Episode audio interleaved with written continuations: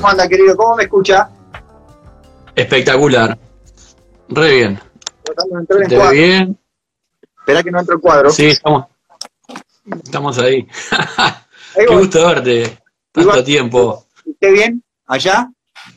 Bien, bien, bien. ¿Cómo está? algún- ¿Está muy cerrada la cuarentena? No, está bastante bien. O sea, está, estamos retomando actividades y yo aproveché estos días eh, hacer un poco de todo. Creo que muchos aprovechamos, ah, no, porque no descansamos la mente. Somos seres que no descansan la mente nunca. Este, y bueno, estuve escribiendo cosas y haciendo de todo un poco. ¿Vos qué, en qué estuviste estos días? Bueno, yo modifiqué un poco el taller, terminé muchos trabajos atrasados. Eh, moví más el taller para el lado de los micrófonos que de la lutería. Esto es abrir algún claro que me permita trabajar sentado, digamos. Eh, bastante bien. No soy un tipo muy ordenado con. Soy medio caótico con el espacio de laburo, ¿viste? Tengo todas las herramientas mano todo el tiempo, estoy medio caos. Entonces es todo un aprendizaje y estuvo bueno, qué sé yo, vamos a ver cómo nos va. Ya soy viejo, digamos, claro. aprender nuevas, nuevas mañas, pero haremos lo que podamos. Sí, por favor. Ya ter- tercera, tercera entrevista que tenemos juntos, más allá del off the record, ¿no? Genial. Este, y nada, tenía ganas de charlar contigo porque, bueno, siempre surgen obviamente cosas interesantes. Este, siempre hay tema, más allá de que, ¿no? Volvemos a micrófono, micrófono. Este, pero bueno, hay para hablar de todo un poco. Hay alguien que por ahí dejó una pregunta interesante Sí. que, que, viste, para ir largando ya así de una. Y después te voy a hacer unas preguntas también sobre, sobre lo que estés haciendo. Mira lo que tiró. Dice, elegimos micrófonos que destaquen el timbre de nuestra guitarra, el mueble de nuestra guitarra, ¿no? O que compensen. No sé si se... Sí, es una gran pregunta, digamos. Es que en realidad hay un poco de ambas en este sentido, digamos. Si la guitarra no tiene, el micrófono no te lo va a dar. O sea, pensémoslo. Yo creo que habría. Déjame, es experimental esta respuesta, ¿eh? está sujeta a cambio, siempre digo aviso, ahora pasa el locutor que habla rápido abajo. Digamos, lo que le agregás a la guitarra, que en este caso micrófonos, no tendría que arruinar la guitarra. En vez de mejorar, a ver, es, es polémico lo que voy a decir, pero capaz que se puede discutir, no estoy completamente convencido, pero se me pasó como un rayo la idea que es esta. En vez de mejorar el sonido de la guitarra, lo que hay que pensar es que no nos arruine el sonido de la guitarra. ¿Por qué digo esto? Porque si la guitarra no tiene lo que vos querés, el micrófono no se lo va a dar. Digamos, Uy, vivimos buscando el 3D en la guitarra, que es lo que nos vuelve locos a todos. Cuando decimos 3D, decimos esa tridimensionalidad que tiene el sonido. Si eso no está en la madera, no hay ningún micrófono dé ese tipo de vida, de, de- de resonancia, de cosa cuando tocas una guitarra que no la podés soltar. Entonces, hay un problema que es, ya lo hemos hablado con vos mil veces, pero es, eh, me compro los Alnico 2 Pro porque los usa Slash. Yo quiero sonar como Slash. Y no, por supuesto, es un paso adelante, va a mejorar, pero el sonido de Slash no está solamente en Alnico 2 Pro. De los 600 componentes que tiene su cadena de sonido, llámese cuerda, madera, eh, trastes, el mismo, etcétera. entonces, hay un punto en el cual los micrófonos, como cualquier otra, es una cosa más de la cadena, y lo que hacemos es, con los micrófonos, no alejarnos tanto. Por eso es polémico. Yo no sé cuánto nos acercamos. Lo que, logramos, lo que intentamos es no alejarnos. Es sutil la diferencia, pero creo que pasa un poco por ahí. Yo soy el peor vendiendo cosas, digamos. Yo podría decirte, no, no sabés lo que son mis. Los, si vos pones micrófonos míos, la verdad es que no funciona tan así, porque yo antes de hacer micrófonos vengo de muchos años de preparar guitarras y hablar con clientes sobre que poniéndole este nuevo micrófono a esta Garchacaster, esto ahora sí, y no funciona de esa manera. O sea, No. Si no podemos exigirle a los micrófonos algo que no pueden hacerlo, no podemos poner tantas expectativas, por lo menos la gente que tiene los pies sobre la tierra con respecto a esto, ¿no? Porque bueno, hay gente que está, hablando de, otros, de otras cuestiones que ya sabemos que tienen que ver con que, bueno, aparentemente el sonido todo pasa por el micro y la cuerda, ¿no? Pero, claro, como sacarle un poco esa exigencia, digamos. Hay, hay, hay algo más que está. Sí, yo lo, la verdad es que yo también entiendo, yo que soy un millonario que le digo, que le digo a la gente, no rompan las pelotas, comprate una guitarra cara, porque yo sé que no se puede, pero también sé por el contrario que el camino, el camino de buscar un audio es muy frustrante si vos no tenés todos los elementos a tu disposición. Digamos, si le pones la ficha, porque también lo que tiene el micrófono es que dentro de todo es algo que podés cambiar, aprovechando el aguinaldo, bueno, no sé cómo si en Uruguay existe el aguinaldo, pero digo, tenés un extra y, te compras unos micrófonos. Yo lo entiendo y por otro lado también es verdad que un buen micrófono mejora los micrófonos pedales de guitarra, pero en el 90% de los casos ya no es quiero mejorar el sonido, es quiero sonar a lo que explica todo. Ahí está el problema. Tenés una guitarra económica que se defiende, digamos, una guitarra que, que, está en buen estado y que te responde, cambiarle el micrófono te lo, te lo puedes acercar a algún lugar. Ahora, la discusión histórica es, mirá, yo le voy a poner un Lawrence y va a sonar a Pantera. Y no, no es fácil. Que te vas a acercar es posible pero la gente lo busca como única alternativa y eso es lo que hay que discutir un poco, que la única alternativa es cambiar el micrófono no funciona de esa manera. Eh, y también una discusión que no se está dando, digamos, lamentablemente, que es, se piensa cada vez menos en música y cada vez más en audios. sí, sí. en ver lo que pasa atrás de la cejuela o, ver si un tornillo eh, modifica la señal, digamos. Ya, hay, un cliente que, es medio famoso, es, famoso, digamos, y, él estaba asombrado con la cantidad de veces que le preguntan qué marca de cuerdas usa. Eso hiciera que te puedas acercar a su sonido, digamos, y, no tenés en cuenta, primero que el chabón es un animal, que está tocando hace 50 años, digo, los entiendo los pibes, por supuesto que los entiendo, yo también cuando era joven también tenía esos deseos de saber con qué cuerdas tocaba X, pero la verdad es que no funciona de esa manera, entonces ahí es donde se, se complica un poco cuando tenés que asesorar a un cliente. Hola. Claro. Tengo un Epiphone Les Paul, mango atornillado, porque es la LP100, la barata. Y estoy buscando sacar un sonido más eh, slash. Que, ay. claro. No está fácil. Hay que ver dónde, claro, hay que ver dónde conecta esa guitarra, qué, qué, tiene en el piso, hay un montón de factores. Yo creo que se le agrega demasiado peso al micrófono.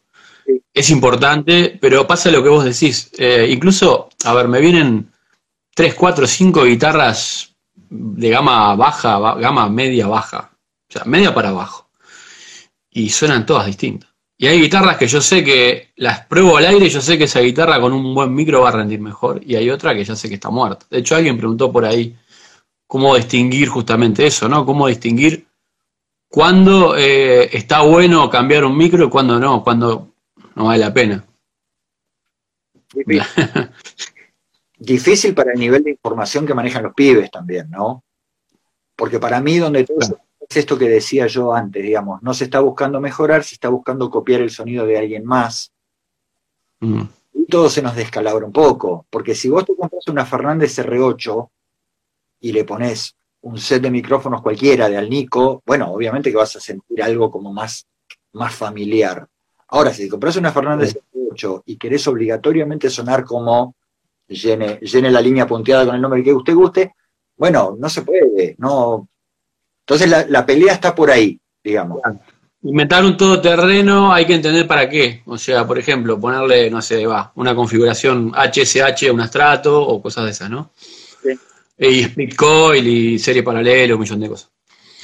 Para laburar es un, un instrumento que podría andar bárbaro, Pero claro, no se le puede pedir un sonido a sonar como. No, ese sería un instrumento de trabajo muy interesante de repente, ¿no? Para salir a, tocar, digamos, y tener una paleta sonora en el momento, así, ya. Eh, pero claro, o sea, lo que decís vos, eh, de ahí a imitar el sonido de fulanito con una guitarra que no tiene nada que ver, más allá de todo el resto del setup, ¿no? Entonces, por ese lado se complica. Espero no haberle amargado la vida a este muchacho que, que preguntó eso. Digamos, eh, hay, hay cosas que hay que preguntarte antes del micrófono bien, porque el micrófono va a lograr que si tu guitarra es de cancaracuté con mango de funfurú, bueno, empecemos por otro lado primero, ¿no? O sea, si vos tenés una Fender México que tiene los materiales legales, entre comillas, bueno, querés mejorar los micrófonos, no diría mejorar, sino cambiarle el carácter. Pero los micrófonos, bueno, estás en el barrio correcto. Pero si venís muy económica y estamos en problemas, muchos problemas. Claro, claro. Y esa determinación, lo que pasa es que hay que, hay que entrenar el oído más allá de tocar en casa y demás, creo que hay que entrenar el oído con el respecto a, reconocer una guitarra que puede estar buena y puede ser no muy cara. El hecho de probar instrumentos. Probar instrumentos por ahí eh, significa eh, probarlos sin enchufarlos, por ejemplo, para diferenciar justamente eso. Probar una cantidad. y si lo vas a probar en un equipo, bueno, probarlo sonido limpio, empezar a, a ver porque si en sí de enseguida le ponemos un equipo, no sé, un transistor de 25 watts y le metemos la distorsión al palo, no vamos a entender nada de lo que está pasando con esa guitarra. No. Está al borde de la causa perdida, te diría, porque tampoco está la paciencia de comparar y. Hoy. Hay que olvidarse un poco del color de la guitarra también, digamos. Vos pensás que hoy en día, para los pibes, el color de la guitarra sigue siendo un factor increíble. El color no son hablando del color. Sí, lo, visual. Bueno, ahí tenemos un problema, digamos, porque no, nunca llegamos, no llegamos nunca a que se propague la cultura del audio. ¿Qué significa la cultura del audio?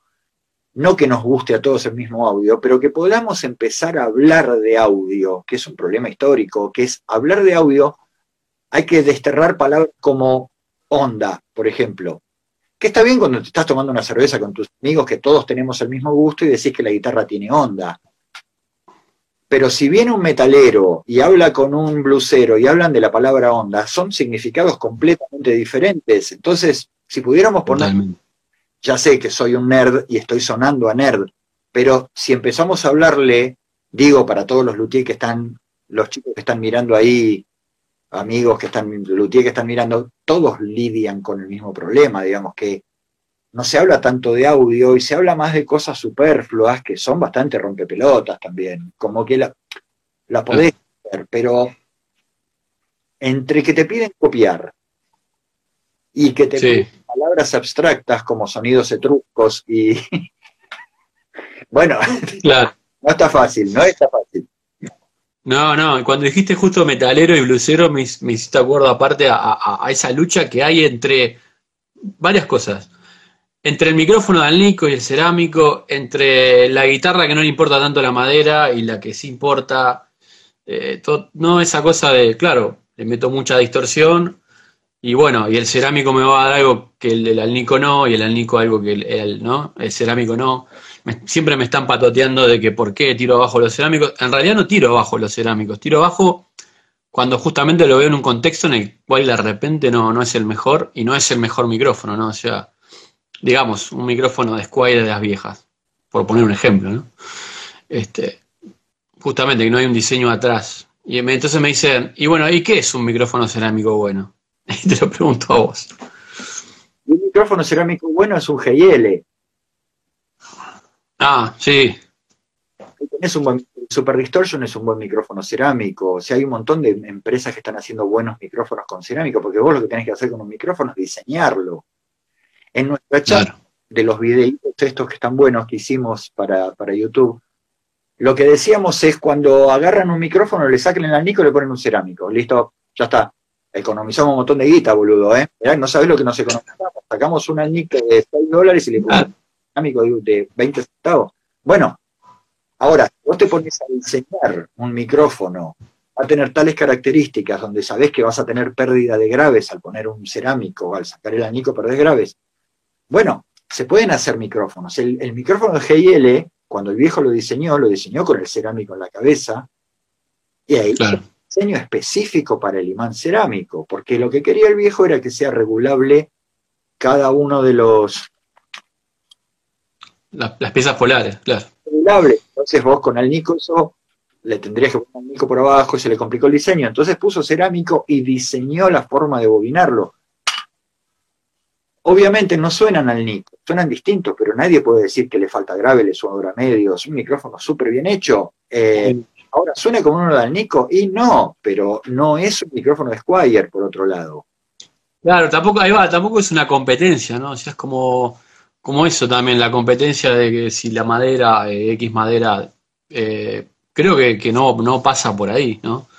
O sea, eh, es más, creo que el, primer compresor que tenemos, corregime vos, es el micrófono, ¿no? El, cerámico tiende a, comprimir más la señal y ayudar para ciertos estilos, ¿no? Claro, lo que te pasa con el cerámico es que como hay menos low en un micrófono, por cerámico da una sensación como de más compresión y menos descontrolado como son los graves con el alnico. Claro. Entonces, por ahí lo tenés más cubierto, pero el tema es que es como una herramienta más, digamos. O sea, yo no sé cómo es en el Uruguay, pero acá en Buenos Aires está, viste, la vieja disputa Ford-Chevrolet. Entonces tenés la perdón, en los que son fanáticos de un otro me disculpan, para mí me resulta inconcebible que el Chevrolet es de puto, el de Ford está bueno. ¿En serio está ese tipo de discusiones? Entonces, tenés algunos metaleros que nunca usan al Nico porque usan cerámicos y son bueno, pero yo no puedo entender cómo no podemos todos ver en qué temas necesitas un determinado micrófono, en qué otro tipo de música necesitas un cerámico. Digamos, el cerámico está acusado de ser muy poderoso. Si vos agarras una guitarra barata de los 90, el imán cerámico no es ni un imán de ladera. Por ende, tampoco tienen gran volumen y. Entonces, es como ponerle la etiqueta Ford Chevrolet a todo, digamos si vos probás un Alnico 8, es increíble y parece un cerámico con graves. El Alnico claro. Bueno, también hay cerámicos 8 y también hay cerámicos 2 que son débiles y tristes, como el cerámico 8 es una patada increíble, pero es un poco de todo. Es como lo resolvemos con la rivalidad. Viste que acá está la grieta. Allá no sé. Sí, sí, el, el importa o no importa la madera también. Es ese, ese tipo de cosas pero todo tiene, todo tiene un valor, digamos. Este, el, imán cerámico eh, para determinado tipo de diseño está muy bien. El imán de otros, ahora que empezaron todos a experimentar con neodimio, bueno, se viene un momento de la, de la investigación del neodimio, pero todo es un poco de a ver qué nos sirve, porque por otro lado tampoco cerremos puertas a que un cerámico puede estar buenísimo.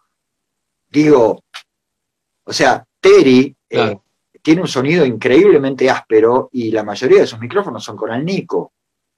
Claro, un tipo que toca con, con, mucha distorsión, digamos. Con una distorsión infernal. Bueno, pero se puede hacer un poco de todo. Se puede, podemos eh, hacer diseños.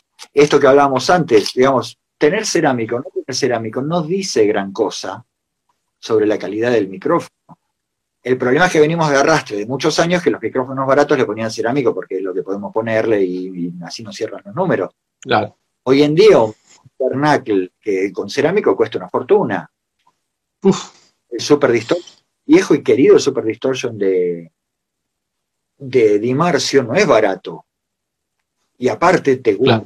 Nadie puede decir que un Super Distortion suena mal. A lo sumo no te sirve para tu aplicación, pero no, hay que bajar un cambio con cosas. Sí, yo estoy eh, eh, más en esa de, bueno, ¿qué, es lo que tocas? ¿Qué, guitarra tenés o qué maderas componen tu guitarra?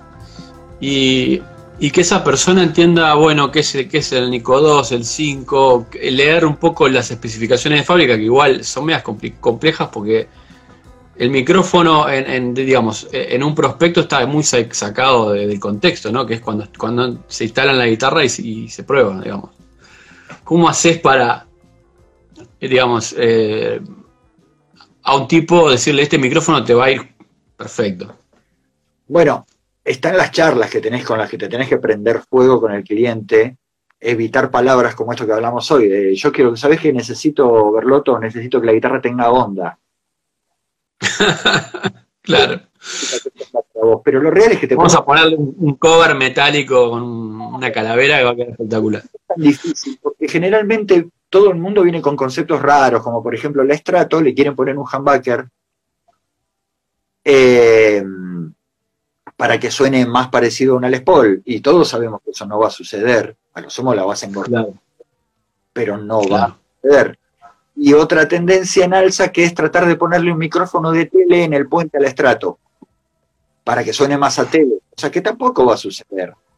El puente de tele da, un las, da una de las sonoridades, o sea, parte de eso, ¿no? El puente, sí. La importancia del puente en la guitarra, en el sonido, es la incidencia es enorme. Claro, espera. O sea, a mí Sí. Este es un puente de tele. Ahí va. Ok. Con tres selletas. Esto es maravilloso. Este es un puente barato igual pero está buenísimo por lo siguiente. Si ustedes ven, el puente de tele se atornilla solo acá. No, se no tiene más tornillos al cuerpo, ¿no? Va montado en el cuerpo, así, y acá está el micrófono. Cuando la guitarra empieza a vibrar, el puente hace este movimiento. No es notorio, pero sí, si, si presionás sobre el puente, cambia el audio de la guitarra. Cualquiera que tenga una tele con puente de lata, de las viejas o de las pero que sea de lata, te das cuenta que, aparte el puente es todo acero, por ende el micrófono está captando ese movimiento también en el costado. Claro. Una de las cagadas que se mandó Fender, para mi gusto, fue con la serie American Standard, que puso un puente. A ver si tengo uno. A ver si es tu día de suerte, Berloto. La American Standard, sí, con, la, con las seis selletas sólidas esas. Eso. Súper, súper sólidas. Extremadamente sólidas. Como que, que asordinen un poco el efecto de Telecaster. Mirá, este es un puente de American Standard nuevo. Lo pongo de costado. ¿Ves que es un lingote? Claro, aparte. Sí, sí, sí, sí. es lo que queremos. Ok. El problema con estos puentes es que son tan rígidos que el efecto se pierde. Claro. Esa es muy buena, el tema del, grosor de puente hardtail. Claro, pero el problema con la American Standard, cuando diseñaron en los 80 la American Standard, cambiaron la relación entre estos agujeros que están en el cuerpo también, por donde salen las cuerdas, y el micrófono. Por ende, si te compras un, un, puente de American, un puente de lata, no entra en un American Standard. Entonces hay que modificar la guitarra. Claro, claro. Mandaron ahí una trampa mortal pero bueno, es todo parte de lo mismo. Digamos, cuando vos con el cliente, cuando eh, aparte mi interno con clientes, porque como me gusta el tema, hay que ver a dónde quiere ir y posiblemente le tengas que pegar en la mano, ¿viste? Cuando decís, nene. Esto no. o sea, no son ideas de vos que sos un viejo choto, que son cosas que no funcionan y vos ya sabés que no funcionan. O sea, lo del, lo del humbucker en la estrato suena genial. Un estrato con humbucker, no suena a otra cosa. Entonces, con eso en mente lo van quedando. Sí, sí, por favor, y olvídense del tema del split y que querer sonar como Stratocaster y todo eso, porque sabemos que no sucede. Otro problema, otro problema que hay que luchar, viste, que sacas en la espada, el escudo, te pones el casco y salís a luchar. claro. Haz el truco de sonar más liviano. Ahora, querés sonar como un estrato spliteando un humbucker, no va a suceder. Lo, lo siento, chicos, no funciona, no funciona, no anda. Es una bobina mínima. Me funciona un poco más y depende qué micrófono. Por ejemplo, el tuyo, el, Borderline, eh, que lo tengo en la tele, y con colores a, pedido, eh, me funciona muy bien en paralelo. Me funciona muy bien en paralelo. Ok. Para ciertas cosas. Entonces tengo ahí la llave y lo cambio. Ahora no se me ocurrió ponerlo en split. Lo que pasa es que, volvemos a la Forge nadie dice que es mal sonido. Estamos hablando de estrato, de 6 de la ya tenés seis tornillos, cuando lo tenés seis tornillos, con un pan por abajo, no va a sonar estrato. No importa que hasta lo bobinás igual que un estrato si querés, no va. tenés más posibilidades que suene a P90 que a estrato. Claro, claro, totalmente. Hierro pasando por esta bobina y no al. Entonces, con eso. Tal cual. Discutir. Sí, sí, se cortó un, se cortó un poquito el audio, me parece. No sé si porque estás un poco lejos o qué onda, pero. Igual se entendió lo que estabas diciendo. Perfecto. Eh, lo mismo que, ¿te acordás que arrancamos el tema eh, sustain y resonancia, no? Me gustaría que profundizara sobre eso, que, la gente, a ver si le, entra en la cabeza, porque un instrumento es más resonante y tiene menos sustain, y qué pasa con, con, el inverso. Bueno, hay un chico preguntó si un, si un hollow fue igual que un cuerpo y no. Digamos, primero, habría que establecer el concepto de resonancia, digamos, como que la gente entienda qué significa o en cualquier lado. Digamos, hay un caso que me gusta como que es el baño. Los que cantamos en el baño,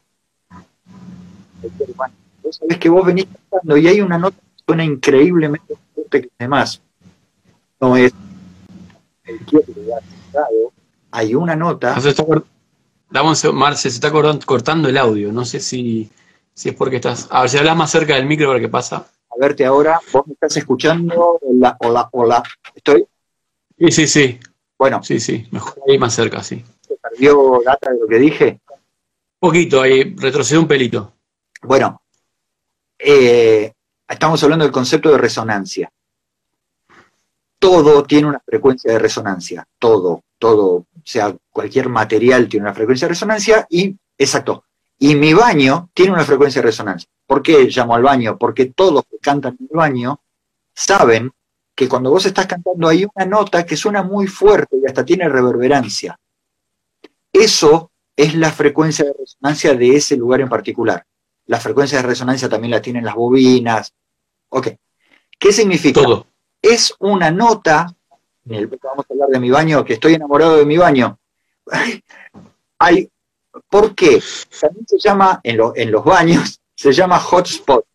Es un lugar en donde las, todos los rebotes, ecos y, reverberancias confluyen en fase a la vez. Entonces todo eso se suma dando un más volumen a la nota, a, en particular.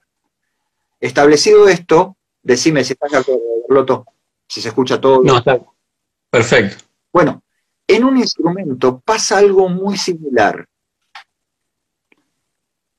Hay una frecuencia que es rey y cuanto más hueco está el instrumento, esa frecuencia más se va a notar. Le pasa a todo usuario de guitarra de caja o de acústicas o de criollas. Hay una nota que sale como un bombazo.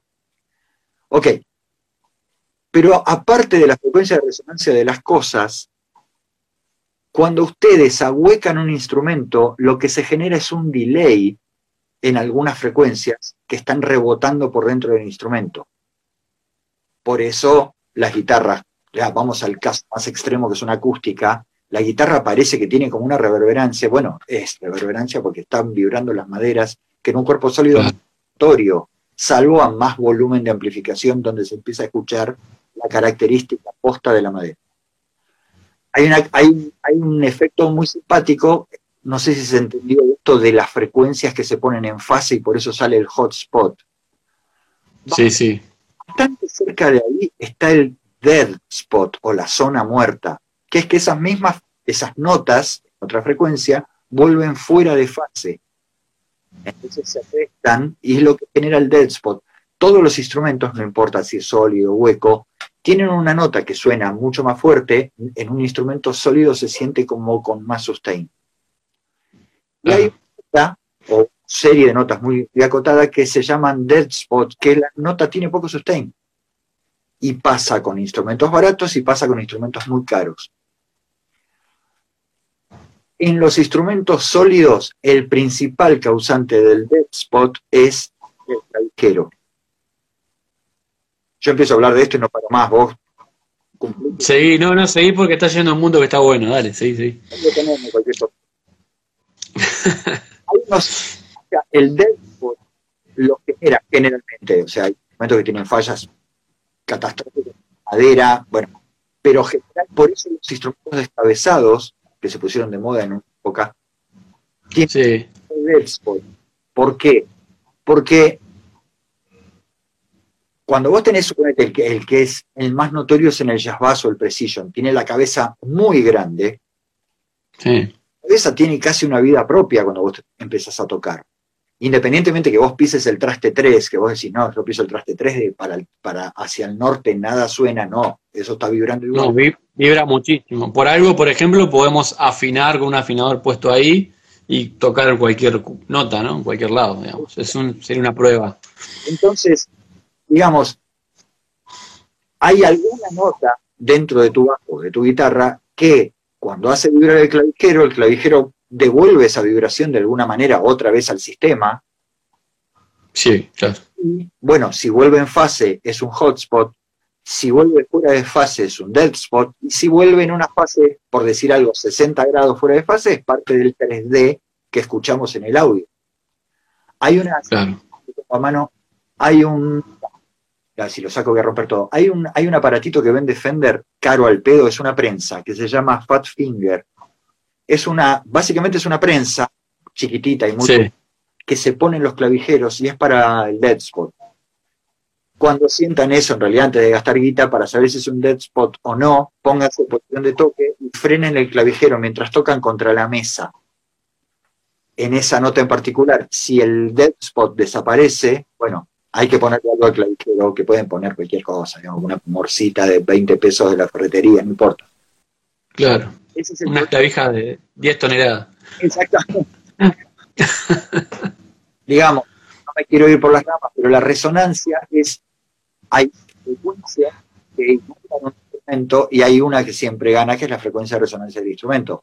No es tan fácil una frecuencia específica, pero es una, es una zona, digamos, es es una zona donde el instrumento se siente más cómodo para vibrar, lo tiene el baño, como dije, pero también lo tienen los micrófonos. Lo que se llama la frecuencia de los micrófonos. Una frecuencia. Por eso se, los viejos, viejos ecualizadores se usaban bobinas. esa frecuencia para acentuar o para atenuar una frecuencia en particular. Y el valor de la bobina, bueno, bla, bla, bla, bla. ¿Me fui muy a la mierda? no, no, no viendo visitantes. No, no, ahí está bárbaro. Me, me, me llegó a la cabeza algo sobre el tema de resonancia, es que agarrás diferentes eh, instrumentos sólidos, les cambiás el puente y cambian completamente. O sea, un puente neumática, un puente Jazzmaster, un puente Hardtail, un puente Strato. Sí, acá pregunta, mira, o sea, que si saco las Cluson y pongo gotos blindadas, modificaría la resonancia del clavijero, por supuesto, pero por otro lado, antes que, antes que empiecen a, momificar guitarras, hay una villa inherente al, al dead spot que está bueno, porque digo, porque esto no, quiero que parezca la apología del sustain. Recuerdo nuestra vieja charla sobre el sustain y una semana de sustain. tengo 16 redondas ligadas. Ya necesito, voy a tocar una comedia musical y necesito tocar un mi cuando empieza la obra y que y mutearlo cuando se va la gente. No funciona en el tiempo, en el mundo real así. O sea, el instrumento tiene más sustain, menos sustain. El sol tiene, eh, pues estoy tirando cualquiera, ¿eh? el sol tiene más sustain de la cuarta, de la cuarta, no importa. Ahora, para este chico que estuvo, estaba tan buena que si saca las Cluson y pone, o sea, suponete, pones clavijas con morsa que pesan 200 kilos, mejorás muchas cosas, pero perdés otras. Claro, tenés que evaluar eso. Porque esa resonancia hace al carácter del instrumento también. No, no, no les estoy pidiendo que mejoren los instrumentos, solo estamos explicando cosas de por qué los instrumentos se comportan de determinadas maneras. Es tan fácil como eso. Digamos, hubo una serie de bajos Fender en los 90 que venían con las clavijitas Goto de bajo chiquititas. Sí. Por supuesto, para poner esas clavijas tuvieron que achicar el clavijero. Entonces tenían un clavijero raquítico, escuálido, chiquitito así, y también esos jazz bases son como medio estériles también. Bueno, perdiste algo. ¿Qué ganaste? Y gané cierta, tiene menos pantano el audio, claro, no te mucho ligero, está flameando todo el tiempo, pero también se pierden cosas y las querés perder y no estoy tan seguro que las quiero perder. Por eso agarro un Jazz viejo y se cae de culo, porque, y, pero tiene como poco, ¿no tiene poco sustain? Sí. ¿Y? ¿Cuánto necesitas? ¿Qué hace falta? Hoy este Hoy vi una publicación sobre un pibe ahí que había publicado en un, grupo sobre el tema del capacitor de tono. Oh, por Dios, nos van a demandar a todos. No, nos van a, nos van a tirar a ir preso. No, que el Emerson, que yo lo probé porque me funcionó mucho mejor, cuando bajé el volumen de la guitarra, el capacitor Emerson que puse en el tono me, hizo sonar mucho mejor la, la guitarra. Hay una cosa que interesante y es que esos kits que arman estos, estos genios con capacitores de 300 voltios vienen con sus potes ETS, ¿no? llave de calidad, todo. Y creo que no está viendo la gente es que hay un pequeño capacitor en el, en el pote de volumen que habitualmente una Telecaster y una Stratocaster no trae. Entonces, ¿no será ese el, realmente, no será eso la diferencia y no el, el capacitor de, que te lo vendieron a 20 dólares de 300 voltios o más todavía, ¿no?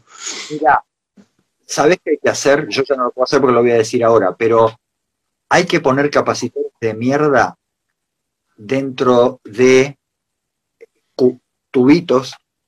Algo voy a inventar. Y poner en, en una guitarra ese capacitor, que ahora parece un capacitor de 25 dólares, y un cerámico de mierda que traen todas las lespoles viejas, un cerámico de un centavo con 20 a partir de los 60, todas las Gibson traían ese capacitor de mierda, y a ver si alguien nota la diferencia. Ese capacitor sale nada, o sea, realmente es nada. Debe salir, no sé. Nada, no, no. No, yo sí, claro, no. Dólar. un dólar del, del ciento, como mucho. Bueno, Vamos a ver si alguien se da cuenta de la diferencia. Yo puedo entender en un valvular donde, donde hay cientos de volt el, funcionamiento del capacitor que se vea exigido. No, no soy ingeniero, no me voy a poner a zapatear, yo solamente hablo de lo que he escuchado y yo he cambiado esos sets Emerson, que cuestan una fortuna, pero no importa, eh, a guitarras con, con, que venían con alfas, viste, con potes alfa y Genial, el, cliente está convencido de que su guitarra mejoró. Yo la verdad no noté ninguna diferencia, no lo logro y te juro, quiero creer. ¿Viste cuando te dicen tenés que creer en esto que es la posta y vos decís, sí, quiero creer, te llevan a la iglesia, te sientan, gritás aleluya, pero viste que no podés? Bueno. no, no, no. Ahora, Tal cual. también yo tengo que entrar en eso también porque es una cuestión de no puedo pelearme, que es que cuando vos haces una guitarra, le tenés que poner esos compositores para vender la guitarra. Porque ya sé, es un símbolo de mala calidad poner un cerámico por donde pasarán cuando te... o sea, si en vez de usar una púa usas un azulejo y tocas muy fuerte, no llega... Ahí tenés tremendo no, no, pasar por el capacitor bueno, o sea, ese es el problema, digamos, que ya se hizo, ya se estableció como que el capacitor cerámico es malo, entonces yo tengo que, no lo puedo usar, porque la gente cree que está usando cosas de mala calidad, se entiende el punto. Sí, sí, e, es más, me, han dicho, eh, no, pero lo que pasa con el capacitor cerámico es que si varía la temperatura te va a variar mucho el valor, entonces, eh, nada, el tono va a cambiar. ¿Cuánto puede variar la temperatura ambiente para que cambie el valor? es más, ¿sabes lo que he hecho? He, puesto capacitor en capacímetro y le he acercado el soldador a ver cuánto varía. Pero pones, no pasa. Mira, si ves un capacitor viejo, de viejo de verdad, digamos que la tolerancia es 20%, 20% mm. es un montón y es legal, perfectamente legal, que 20% en un capacitor de 22 nanos son 4.4 nanos. O sea, estamos hablando que 20% para arriba es 26,4 y para abajo son 18. Estamos hablando de dos capacitores completamente distintos que entran en la categoría de legal, porque yo te lo estoy vendiendo como 20%.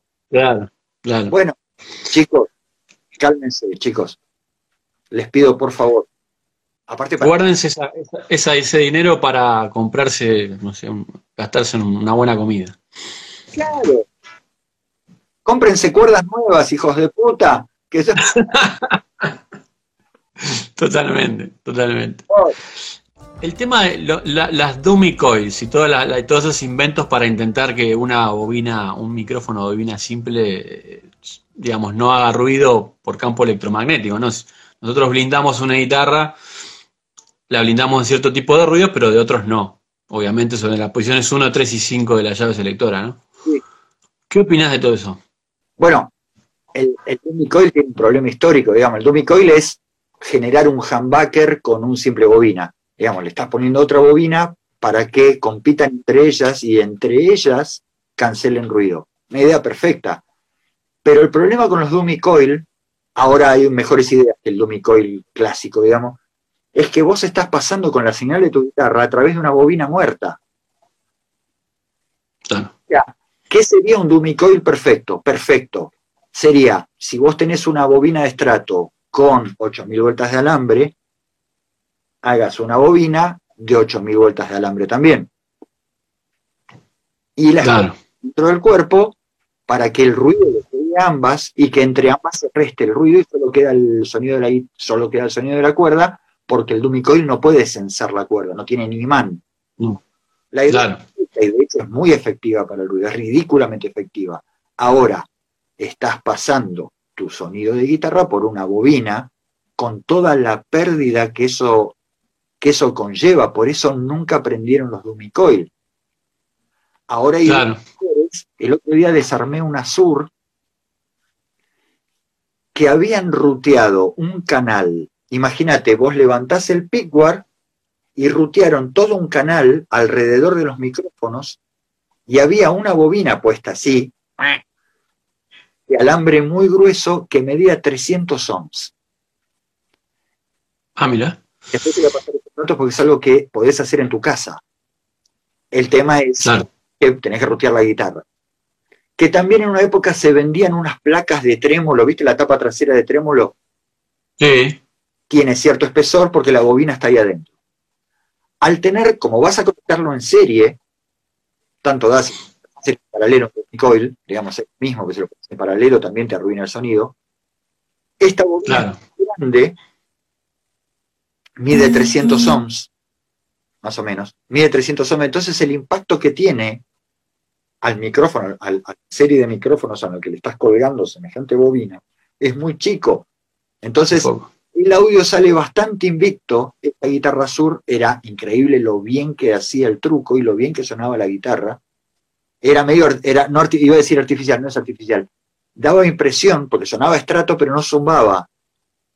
Claro. De probar eso. Eh, pero ese es el primer dummy coil que escucho que funciona, que cumple la función sin arruinarte el audio. Pero no los de dummy coil viejos, por ejemplo, Alempic. Sí. un Tuve uno con el Lisa así lo vi. Sí, sí. Está a la vista, no es que es un circuito, está a la vista, o sea, entre los dos micrófonos, neck y bridge, en el medio había una bobina falsa. Bueno, pero los Alembic son micrófonos de baja impedancia, tienen un pre por ahí dando vuelta dentro de la cavidad, es nada, está el micrófono así sonando. Después había más cosas que lo hacían sonar pero si vamos por un sistema pasivo, el dummy coil viejo convencional no, no está tan bueno, te chupa, te chupa audio. Claro, eh, sobre todo frecuencias altas, ¿no? Pero en general, las puntas, digamos. Sí, sí, sí, es raro, es muy raro. No, eh, a nadie le gusta, digamos, vendría a ser, el corolario es, no, no le gusta a nadie. A ver, ¿podemos conectar la un poquito? Sí, escucha, quiero eso. Bueno, ya está. Si no podés digamos, dummy coil es todo lo que tienen los noiseless. Claro. Que son eh, eh, stacked, les llaman. Es una bobina arriba de la otra y, e intentan, intentan que el de abajo no tome mucho. No, no se logra, está demasiado cerca. Pero igual es un micrófono increíble en el manejo de ruido, pero el noiseless tiene esa cosa que siempre suena un poco baldeado con la bandina, ¿viste? Como como Lace, como Duncan Stack. como mucho tiempo. Yo creo que es un buen micro para lo que, lo que hablaba al principio, para salir a laburar. Decir, bueno, si la eléctrica del lugar es un desastre y yo voy a tocar covers y voy a, ¿no? a, vivir de eso. Tal cual. Que a mí me ha pasado, ¿no? Tocar en infinidad de lugares hace muchos años y eh, por mes. Claro, ir a un lugar y, tener que estar cambiando, ¿no? De, de, posición la guitarra, no. Me aburrí, le puse unos micros silenciosos de esos. No me interesaba mucho el audio, o sea, digamos, lo, lo, lo justo y está, listo. Pero si querés un sonido de estrato o un sonido tele o lo que sea clásico, para mí no es por ahí. No, para mí tampoco. Para mí tampoco. igual, banquémonos el ruido cuando se pueda, digamos también. claro. Tengan en cuenta, y esto es lo más polémico que voy a decir hoy, que es la gente abajo del escenario no escucha los sonidos de las guitarras, lo escuchan los guitarristas que se se monitorean 20 dB arriba de los demás. O sea, problema clásico del violero, todo, toda la vida fue así, es que ellos no escuchan la mezcla de la banda, tienen una preponderancia con la guitarra que es monumental, o sea, los tecladistas, los bajistas, todo el mundo escucha, trata de escuchar mezclas en su monitoreo, no monitoreo personal, pero tratan de que lo que se escucha es como la mezcla general de las cosas. Los guitarristas se monitorean mucho más alto entonces el zumbido está muy presente para ellos, pero la gente abajo no los escucha. Digamos, hay pocos discos en donde escuchás el zumbido de la guitarra. Claro. ¿Por qué? O sea, hay discos de Bogan donde escuchás el zumbido, pero está muy lejos. Y vos decís, no, pero Bogan tenía guitarras. Bogan tenía guitarras de mierda de los 60, grababa con esas porongas que estaban buenísimas, con el zumbido que tenemos todos, no, pero ellos usaban, no usaban nada. Simplemente que el zumbido no se escucha tanto como los. En el contexto de la banda. Pero digamos. También es. Sí, decime. Tú, tú, dime tú. No, no, eh, eh, también pensar el audio en el contexto de la banda, o sea, una cosa que, la, que mucha gente no, no lo tiene en cuenta, o sea, quiero ese sonido o quiero que mi guitarra suene como, y después cuando la meto en la banda no, no, no funciona. es la trampa de probar la guitarra en la casa de música. Mm. Está buenísimo, no, no hay otra manera, digamos, no podés pedirle al de la casa de música, es me la prestás un ensayo a ver si rinde. Bueno, claro. a entender cómo tiene que ser una guitarra cuando estás solo, pero lo que nos pasó a todos, me incluyo, es que cuando yo iba a probar un bajo a una casa de música me rompía la cabeza, me lo compraba y después en la sala no funcionaba de esa manera porque el audio que te gusta tocando en tu pieza no es el audio que rinde en una banda. ¿Por qué? Porque lo que vos escuchas en tu instrumento en una banda es lo que la banda te permite que salga a través. Y eso es muy variado. ¿Qué te permite? Vos estás compitiendo con cinco músicos, tres músicos más. Y ellos tocan, y lo que se va a escuchar es lo que no compite con lo otro. Entonces, si vos tenés una guitarra que es increíblemente 3D, generalmente si es tan 3D y vos no haces nada desde la amplificación, y generalmente te empantanes y no se escucha lo que toca. Claro, volvemos a, la primera pregunta, ¿no? Eh, del sonido. Si la guitarra suena muy gorda y la vamos a engordar más, ¿cómo la metemos adentro de la banda? No entra, es que en realidad es la otra, el otro problema, que es que los músicos suelen su, solución para ser escuchados más es subir el volumen. No funciona tampoco. Tenés que encontrar lo que se llama el nicho. ¿Cuál es el nicho de frecuencia en donde vos cortás a través? Depende la canción, es distinto. Lo siento, no hay ninguna receta. Pero. Con, cinco guitarras lo, lo solucionamos. siendo hábil para perillear, sabiendo que la base es ridículamente mediosa que va a tocar el bajista, que se va a mantener todo el tiempo en la tercera cuerda, en donde vos la tercera cuerda es tu peor enemigo, digamos. Digo como ejemplo, estoy tirando cualquiera, pero se entiende. Sí, sí, sí, audio que no es el audio que elegirías tocando solo. Voy a contar una anécdota, perdón, eh, soy Abraham Simpson. Si ya la conté en alguna otra charla, me dicen y les pido disculpas, pero Voy a contar una, anécdota de Santa Olaya. Yo laburé en un disco de una banda que se llamaba Árbol. Y esto hace bastantes años ya. Y grabábamos en un estudio de acá que se llama Panda, ¿no? Y Santa Olaya vino el bajista Sebastián y tocó con un, tocaba con su jazz bass y un pod. Eso era todo lo que iba a usar. No iba a usar equipo, iba a usar un pod. Era la época de, el pod era Dios, ¿no? Sí. Entonces, por algún motivo, yo estoy al lado de Sebastián, viene de Santa Olaya, le pide que enchufen el pod y que él, bueno, hicieron todo el cableado y le pide a Sebastián, bueno, toca que busco audio. No Santa Olaya no te pregunta si te gusta. Yo busco el audio. Entonces se pone a perillar y era el peor sonido que te puedes imaginar. No, no había manera de que ese sonido no le guste a nadie. De hecho, mientras tocaba, Sebastián me miraba y yo, viste, tratando de no decir, vamos todos a morir con ese audio, ese audio es infumable. bueno, se arma todo, pasan unos minutos más, este, Sebastián solo se deprimía. Y bueno, va a una toma, vamos a escuchar, vamos a hacer una toma. Toca una toma, Sebastián completamente deprimido, Termina la toma, Santa Olaya llama a todo el mundo al control para escuchar la toma. El bajo era increíble. Increíble, marca increíble. O sea, no se podía creer cómo sonaba ese bajo en ese contexto. Si el chabón ponía solo en la consola, nos deprimíamos de vuelta. ¿A qué voy con todo esto? Que el audio que vos elegirías, si sos un tipo tiene experiencia en banda de estar tocando y grabando, el audio que vos elegirías posiblemente no vaya a funcionar hay un audio específico para lo que el resto de la banda va a tocar, que es el audio que te va a servir en la mezcla, porque también hay una cosa que hay que terminar de entender, que la gente no te va a escuchar tocando solo a vos, va a escuchar una banda. Entonces, una cosa que está copada es empezar a pensar, que es que hay que pensar en el tema y no en tu bajo o en tu guitarra.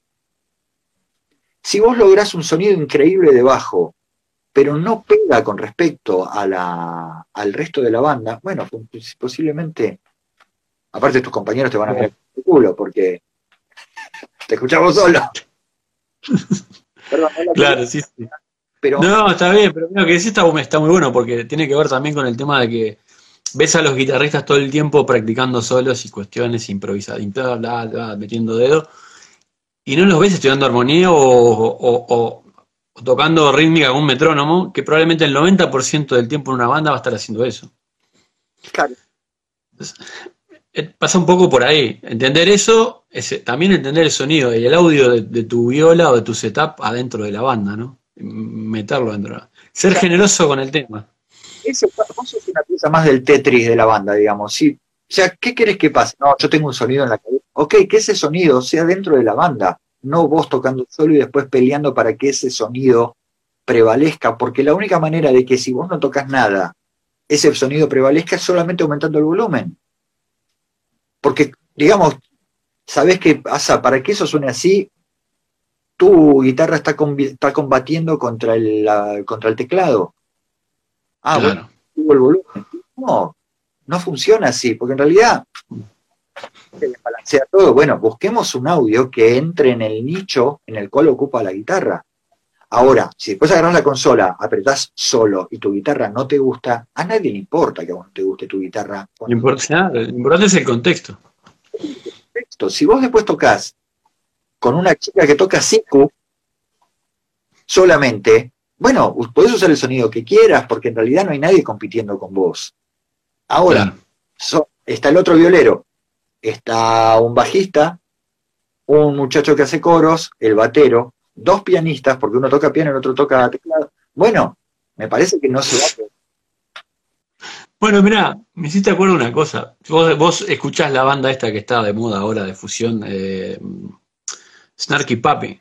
Snarky Papi, sí, señor.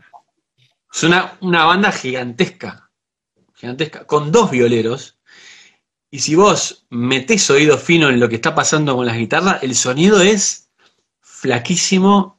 Decís, pa, pero este sonido es horrible, pero es el sonido que se mete adentro. Si los tipos tocan con un sonido gordo, ¿no? Súper, eh, digamos, para ese lado, ¿no? Lo que, lo que vendría a ser un sonido, no sé, ponele el, de Bogan en el, marco de un trío o algo así. O tocando solo. ¿Qué pasa con el resto de la banda, no? Que sabés lo que pasa, vos vas a desaparecer, no va a prevalecer tu sonido. Cuanto más amplio es el espectro armónico que querés abarcar, menos vas a sonar. O sea, tampoco se entienda que estás diciendo, mirá, vos tenés que entre 800 ciclos y 1100 tenés que laburar. No, obviamente no. Pero si no acotás y aparte distorsionás un poco, importa cuán limpio sea, porque distorsión tiene que haber, no funciona, no va a funcionar. Pero como, como constructor de pedales y, bueno, he estado eh, viendo y diseñando cosas y divirtiendo un poco con el tema de circuitos, el tema de los overdrive y distorsiones, no, no conozco un circuito que, no recorte graves. O sea, que no tenga un corte de graves. Bueno. Si vamos al mítico Tube Screamer, corta en 720 Hz. Sí, tiene una pendiente de primer grado que es así, es casi horizontal. Pero corta ahí. Entonces, barre bastante graves. Y varios pedales de overdrives y distorsiones, todos tienen un corte de graves. Porque cuando vos prendés, si no, es una cosa que es incontrolable. O sea, hay fetas, fetas de espectro que se reparten entre las zonas. Fetas. Hay compartimientos. Vos podés atacar a alguno, atacar al otro. Pero si vos no te quedás dentro de un compartimiento, no te escuchan. No es una cuestión de me gusta, no me gusta. Salís a través de la mezcla o no. Si tu nicho está demasiado solo, tu guitarra va a sonar flaca. Si tu nicho es un poco compartido de un lado y del otro, se escucha tu guitarra y se escucha lo demás. Y tengo una mala noticia, no todo a la vez puede sonar bien. No funciona. Claro. O sea, claro. un disco, o sea, ningún instrumento suena increíble cuando aparece el cantante. Todo se 4 dB, todo se vela un poco para que, el, para que escuche la inteligibilidad, inteligibilidad de la palabra. Digamos, no funciona de otra manera. Es una cuestión de parece. Es así, si vos escuchás, digamos, mira, clásico tema, empieza la batería. Mierda, todo a menos 2 dB. Entra el bajo. Inmediatamente notas que la batería se la llevaron 2 o 3 dB. No hay, no hay más lugar. Estamos hablando de mm, rango dinámico. Siguen entrando cosas y si no empezás a compactarlo armónicamente y, dinámicamente, es una pelota. Entonces tenés que claro. ahí es donde se ve la habilidad del tipo que la mezcla, ¿no? Obvio. Saber eh, recortar los graves del bajo, que se recorta mucho más de lo que de repente un bajista que nunca entró a un estudio, que puede haber uno, mucho, eh, y que de repente hacen en su casa, como pueden una mezcla, lo entienden. O sea, el, bajo se recorta bastante, los graves. Eh, con respecto al, bombo de la batería, se hacen cuestiones para que, para que eso se amolde y se entiendan también, ¿no? Si no, en la mezcla se te, se te dispara. Bueno, es así, el batero después no puede decir, che, me bajaste la batería cuando entró el bajo. ¿Y qué querés que hagan? O sea, hay que laburar para el tema también, chicos. No se olviden de la canción. Yo entiendo que todos quieren ser el héroe de la guitarra, pero el bajista quiere ser el héroe del bajo y el batero quiere ser el héroe de la batería. Bueno, no hay tanto.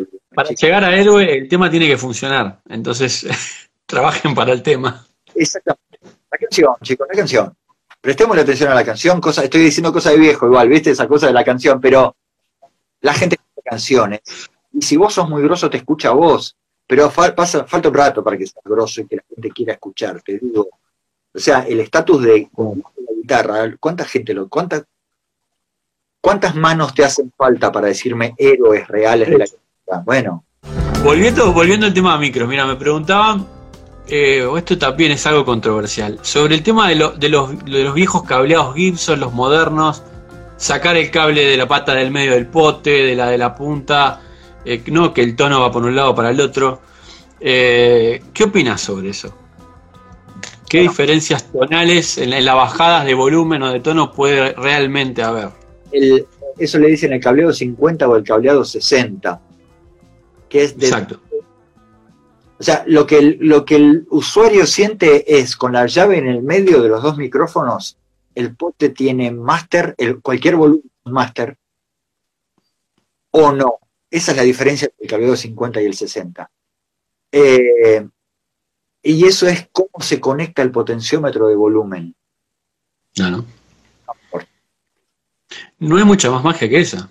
Yo te digo, yo agarro el soldador, y si vos querés 50 o 60, yo no tengo ningún problema, pero me parece que estamos a navegar en el, en el río del bullshit sobre que tiene un cambio de sonido. O sea, a lo sumo, no lo experimenté, digamos, pero puede haber un cambio en la curva de cómo se... tampoco.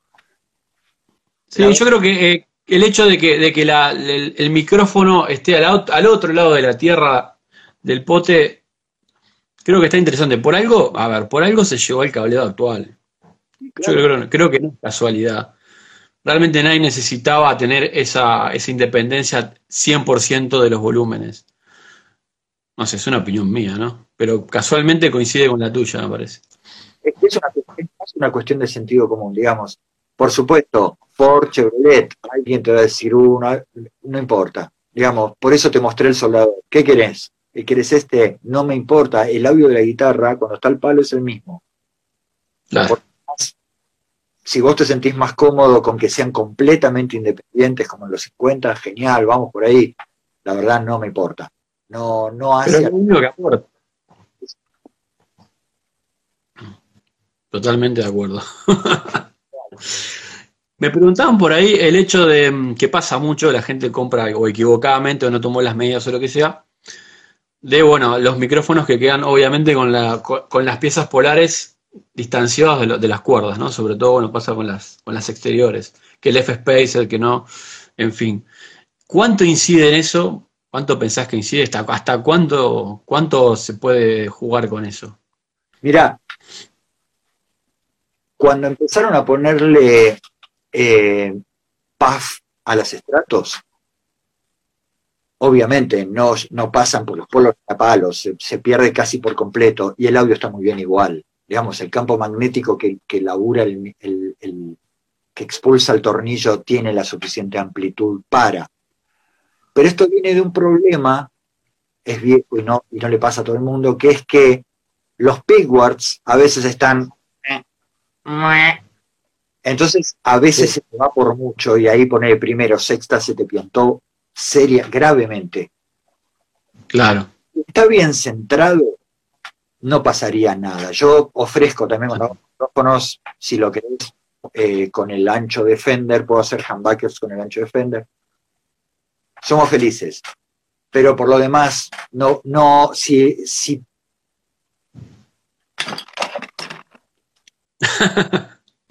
si la cuerda pasa por acá, está muy bien, lo tomo exactamente igual. No lo tomo. escuché un problema. El problema es que si está corrido y la cuerda te pasa por acá, y posiblemente se piante mucho y no es que no lo capta, sino que tiene un problema de volumen. Claro. Esos son casos para atender, pero no, no es. Sí, no, tiene que estar en el centro de la pieza polar, no tiene que estar. No, no, no, no es el campo magnético, creo que decís vos, es más amplio. No pasa nada. Podés meter un puff perfectamente en un estrato en el, que no sea F-Space del micrófono y funciona si está bien centrado. Sí, tal cual. Tal cual, vos pensás que hay un montón en los 70, un montón de Super Distortion que eran todos medida Gibson puestos en estrato y no nadie se está quejando de ellos, digamos. Yo me acuerdo, yo era chico cuando apareció el F-Spacer de Di Marcio, que todos dijimos, uy, Di Marcio está haciendo genial, o sea, parece mejor, pero tampoco es que moríamos por eso, digamos, no. Perdón, perdón, somos tan fundamentalistas, digamos. Las cosas son más fáciles. Lo que pasa es que no, nos juntamos y somos, eh, ¿viste? No, no, es una cosa al cubo que es la cuestión. Este, pero bueno, eh, estamos para eso, para, informar y el que no, no coincida, y bueno, ¿qué vamos a hacer? vi, una ¿eh? foto, vi una foto tuya hoy de una guitarra con el Steel Paul 42. Ah, de, de Serra, Serra de instrumentos artesanales de Gualeguay, de Entre Ríos. Contame de, ese micrófono. Bueno, el, que lo empezó a hacer fue, ah, me voy a olvidar de la marca, que después los empezó a hacer Pralin. Es agarras un micrófono de estrato, que lo único que tiene de estrato es el formato, y en vez de, espera, quieto ahí, no te vayas. No, no nos vamos a ningún lado. Mira, justo.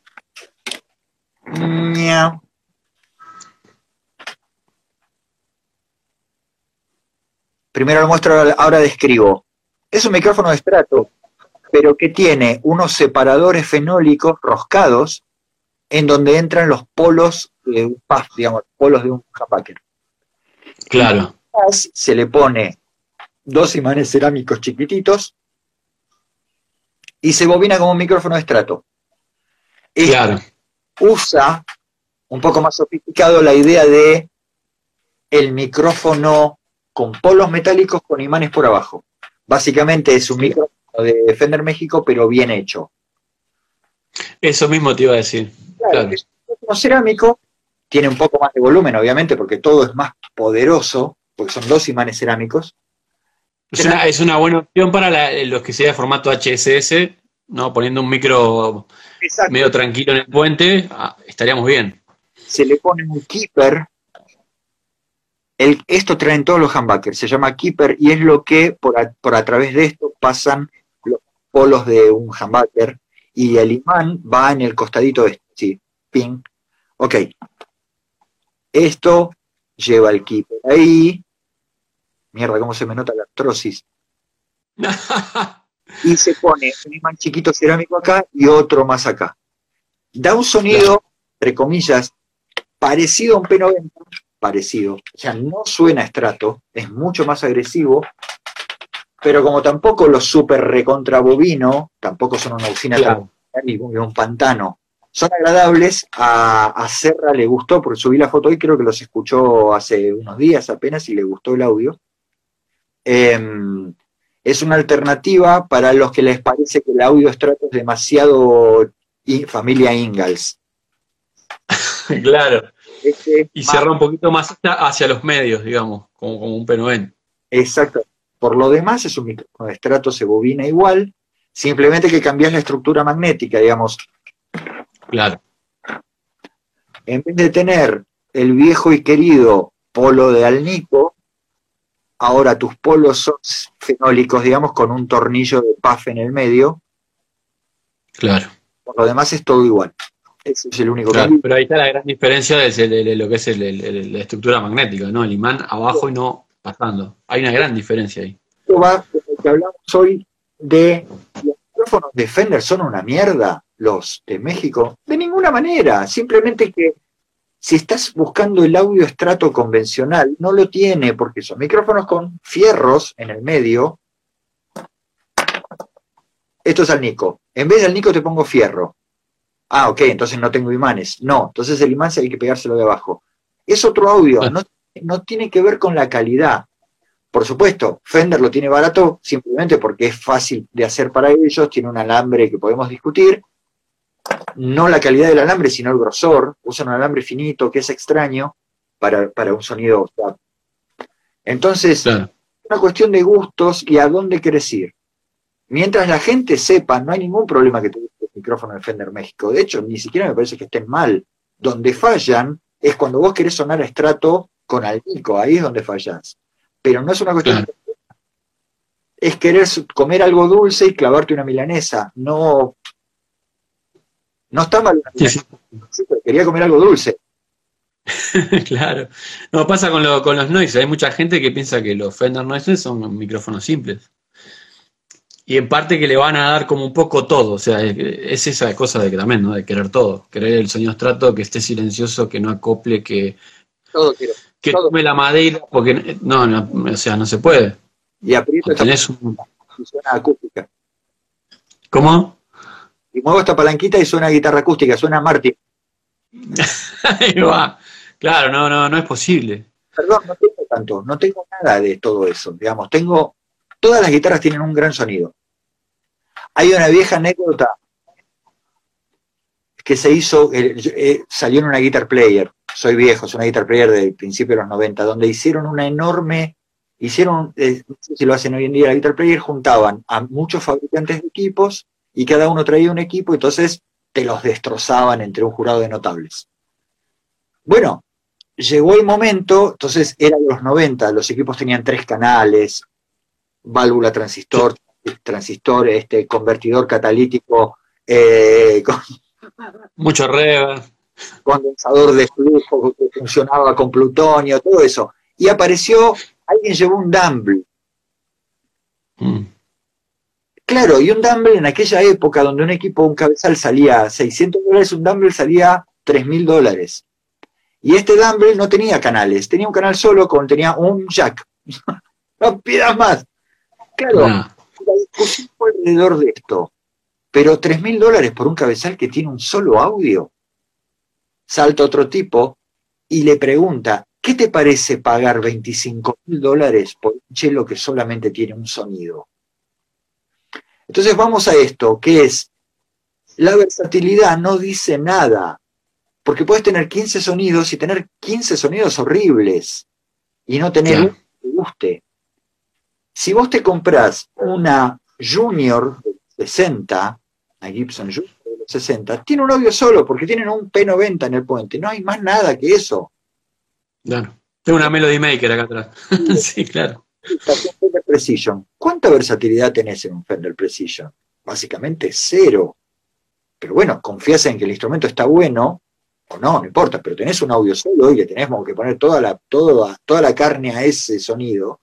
Bueno, si Claro. vos 250.000 audios en una guitarra, ¿cuántos están buenos? Bueno, posiblemente uno, dos, pero los 15 no están buenos. Claro. Eso dice poco Sí, sí.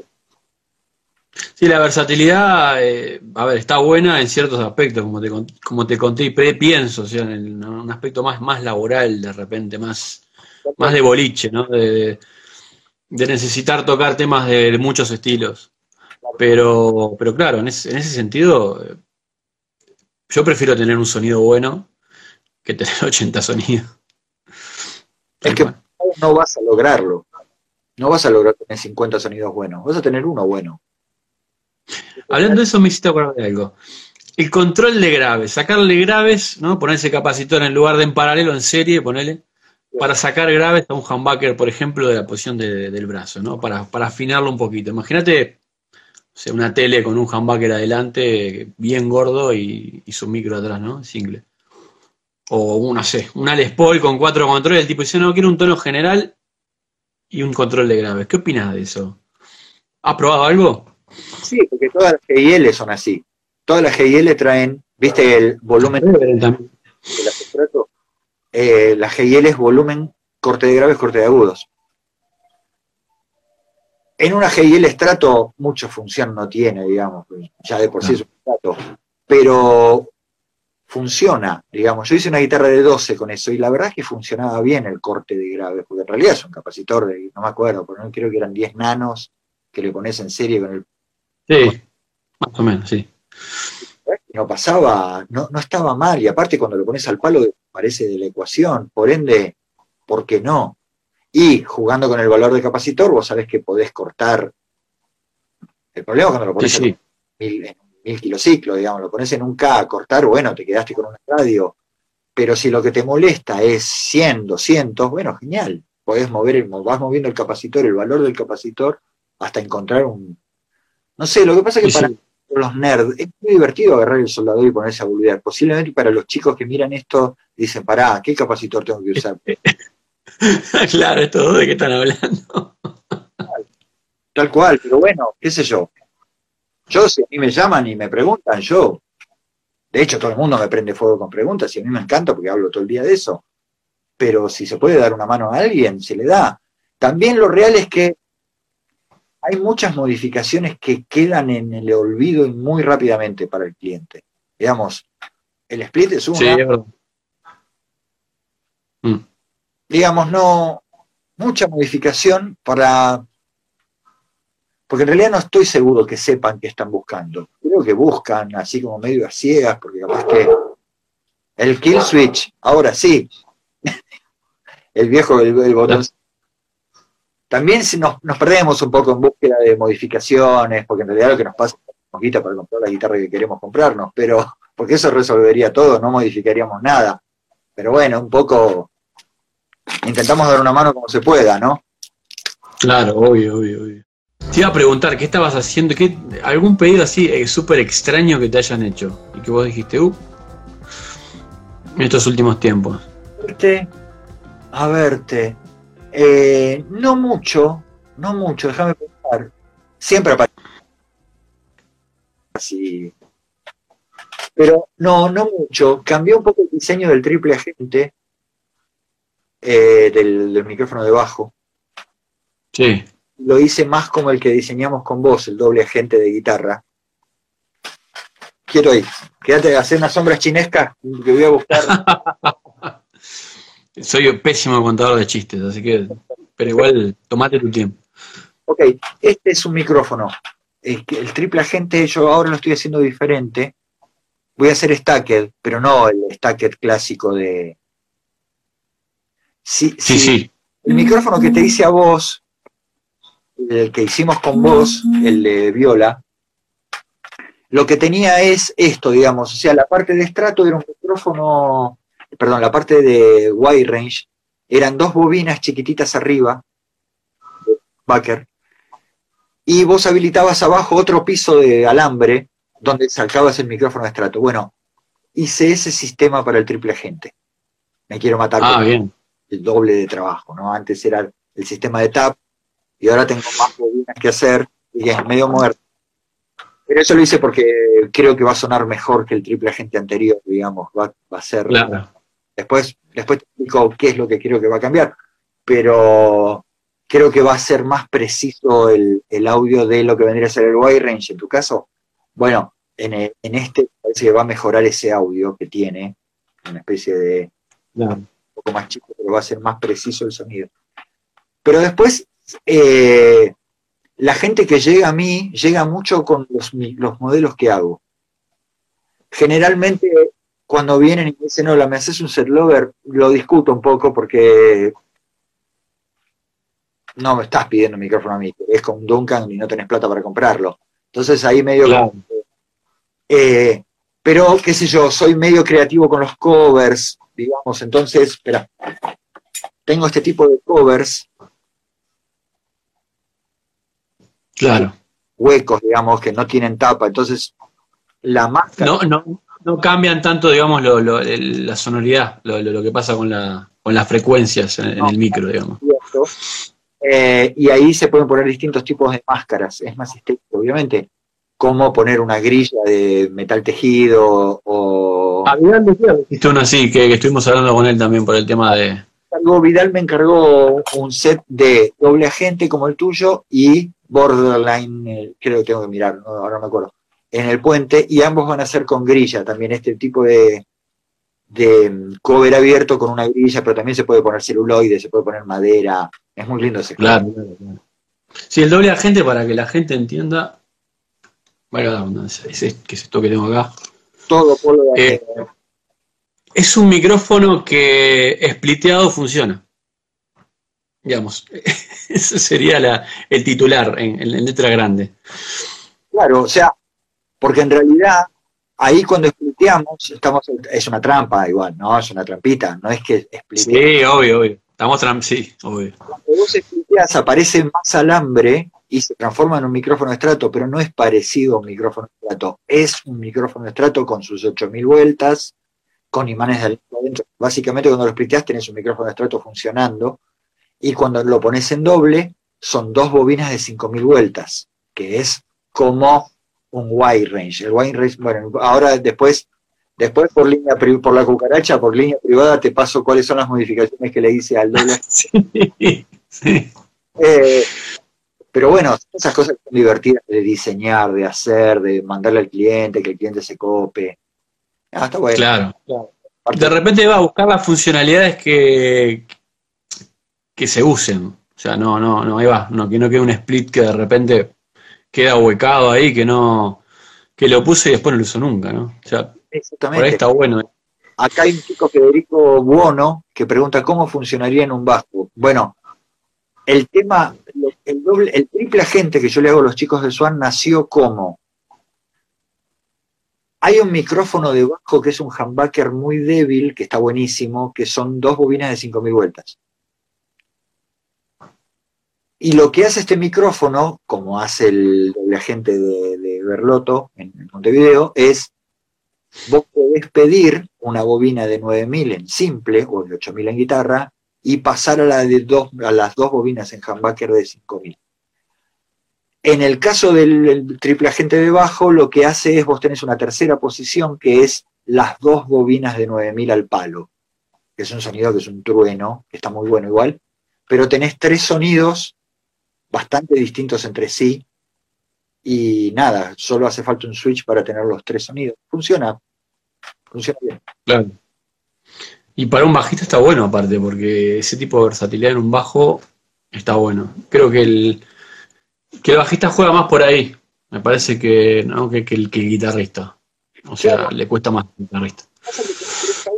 El, el, tema con estos micrófonos en particular es que son tres audios que el, que el, bajista conoce.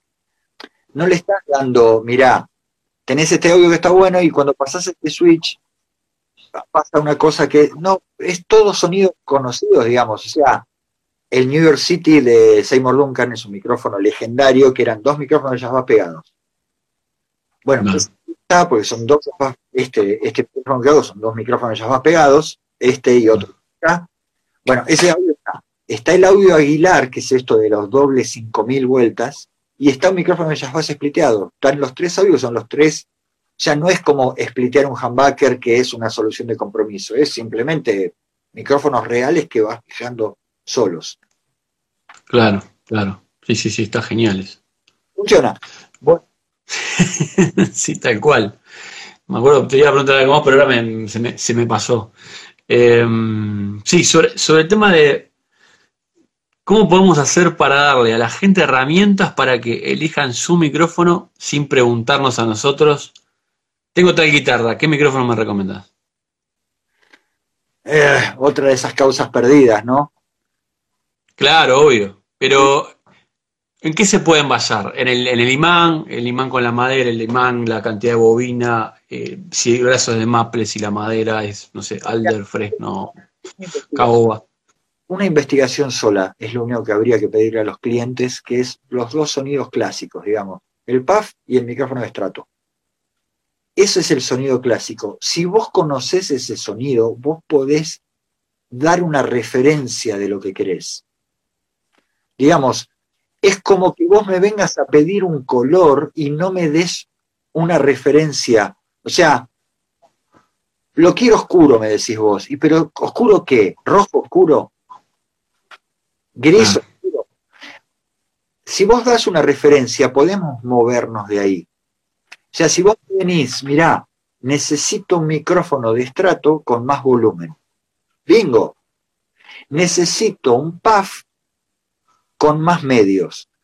Pero si no hay una referencia inicial, porque algo de trabajo tiene que hacer el cliente, digamos, si vos tenés una EPI, no hay dos EPI, que son muy inconsistentes las EPI, yo no sé qué EPI tenés vos, pero si vos me decís, yo quiero un PAF, porque si no simplemente es, mirá, mi señora quiere una remera, me...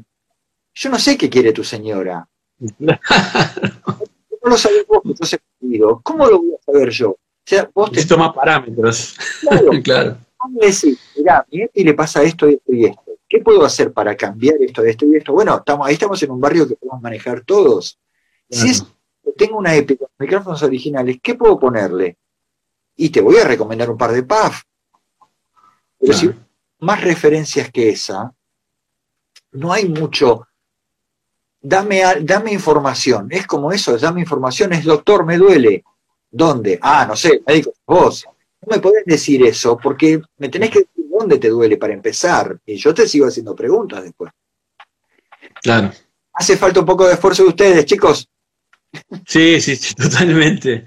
Eh, lo que decís está genial, o sea, que nos den una referencia para decir, bueno, Capaz que eh, en, lugar de al Nico 5, un 2, pero, pero no podemos pasar entre un micrófono de estrato y un P90 o un humbucker y no. para una guitarra.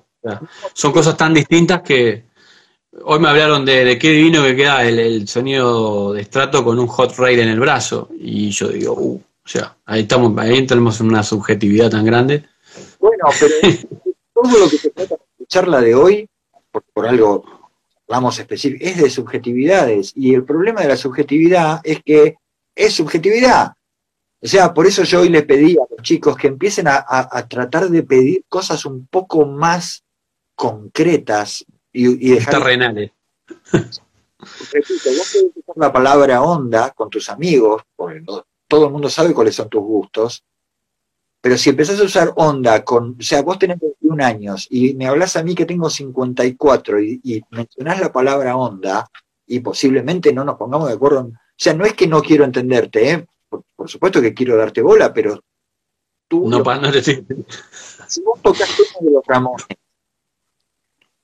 y le preguntas a un Beatle a uno que escucha los Beatles sobre onda y, y estoy seguro que la definición de onda cambia diametralmente. Claro. Digamos, o sea, el sonido de un ramonero tiene muy poco que ver con un, con un Beatle. ¿Entendés? Entonces ahí es donde necesitamos encontrar un lenguaje eh, en común y hay que hacer un esfuerzo. Significa. Claro. Es como Sí, sí, sí. de presentarte a alguien para salir con vos, una chica. ¿Viste cuando alguien te dice, "Che, tengo una chica para vos? ¿What? ¿Y quién decidió? No, boludo, no sabés, es la mina. Yo cuando la vi me di cuenta que era la mina para vos. ¿En serio? ¿Y, dónde, ¿Y cómo sabés? Ok, ¿cómo logramos un lenguaje en el cual es, tampoco les estoy pidiendo que vayan, vayan a estudiar ingeniería, ¿no? Digo, No, no, no, estamos hablando de cosas muy básicas. porque aparte, cuanto más información le pasas al médico, el médico mejor puede diagnosticarte, digamos, si vos después te comiste dos jabalíes en la noche anterior y no se lo decís, bueno, colabora un poquitito. total, total. Colabora con la información porque redunda en beneficio tuyo, que sos el que la necesita también. Sí. Claro.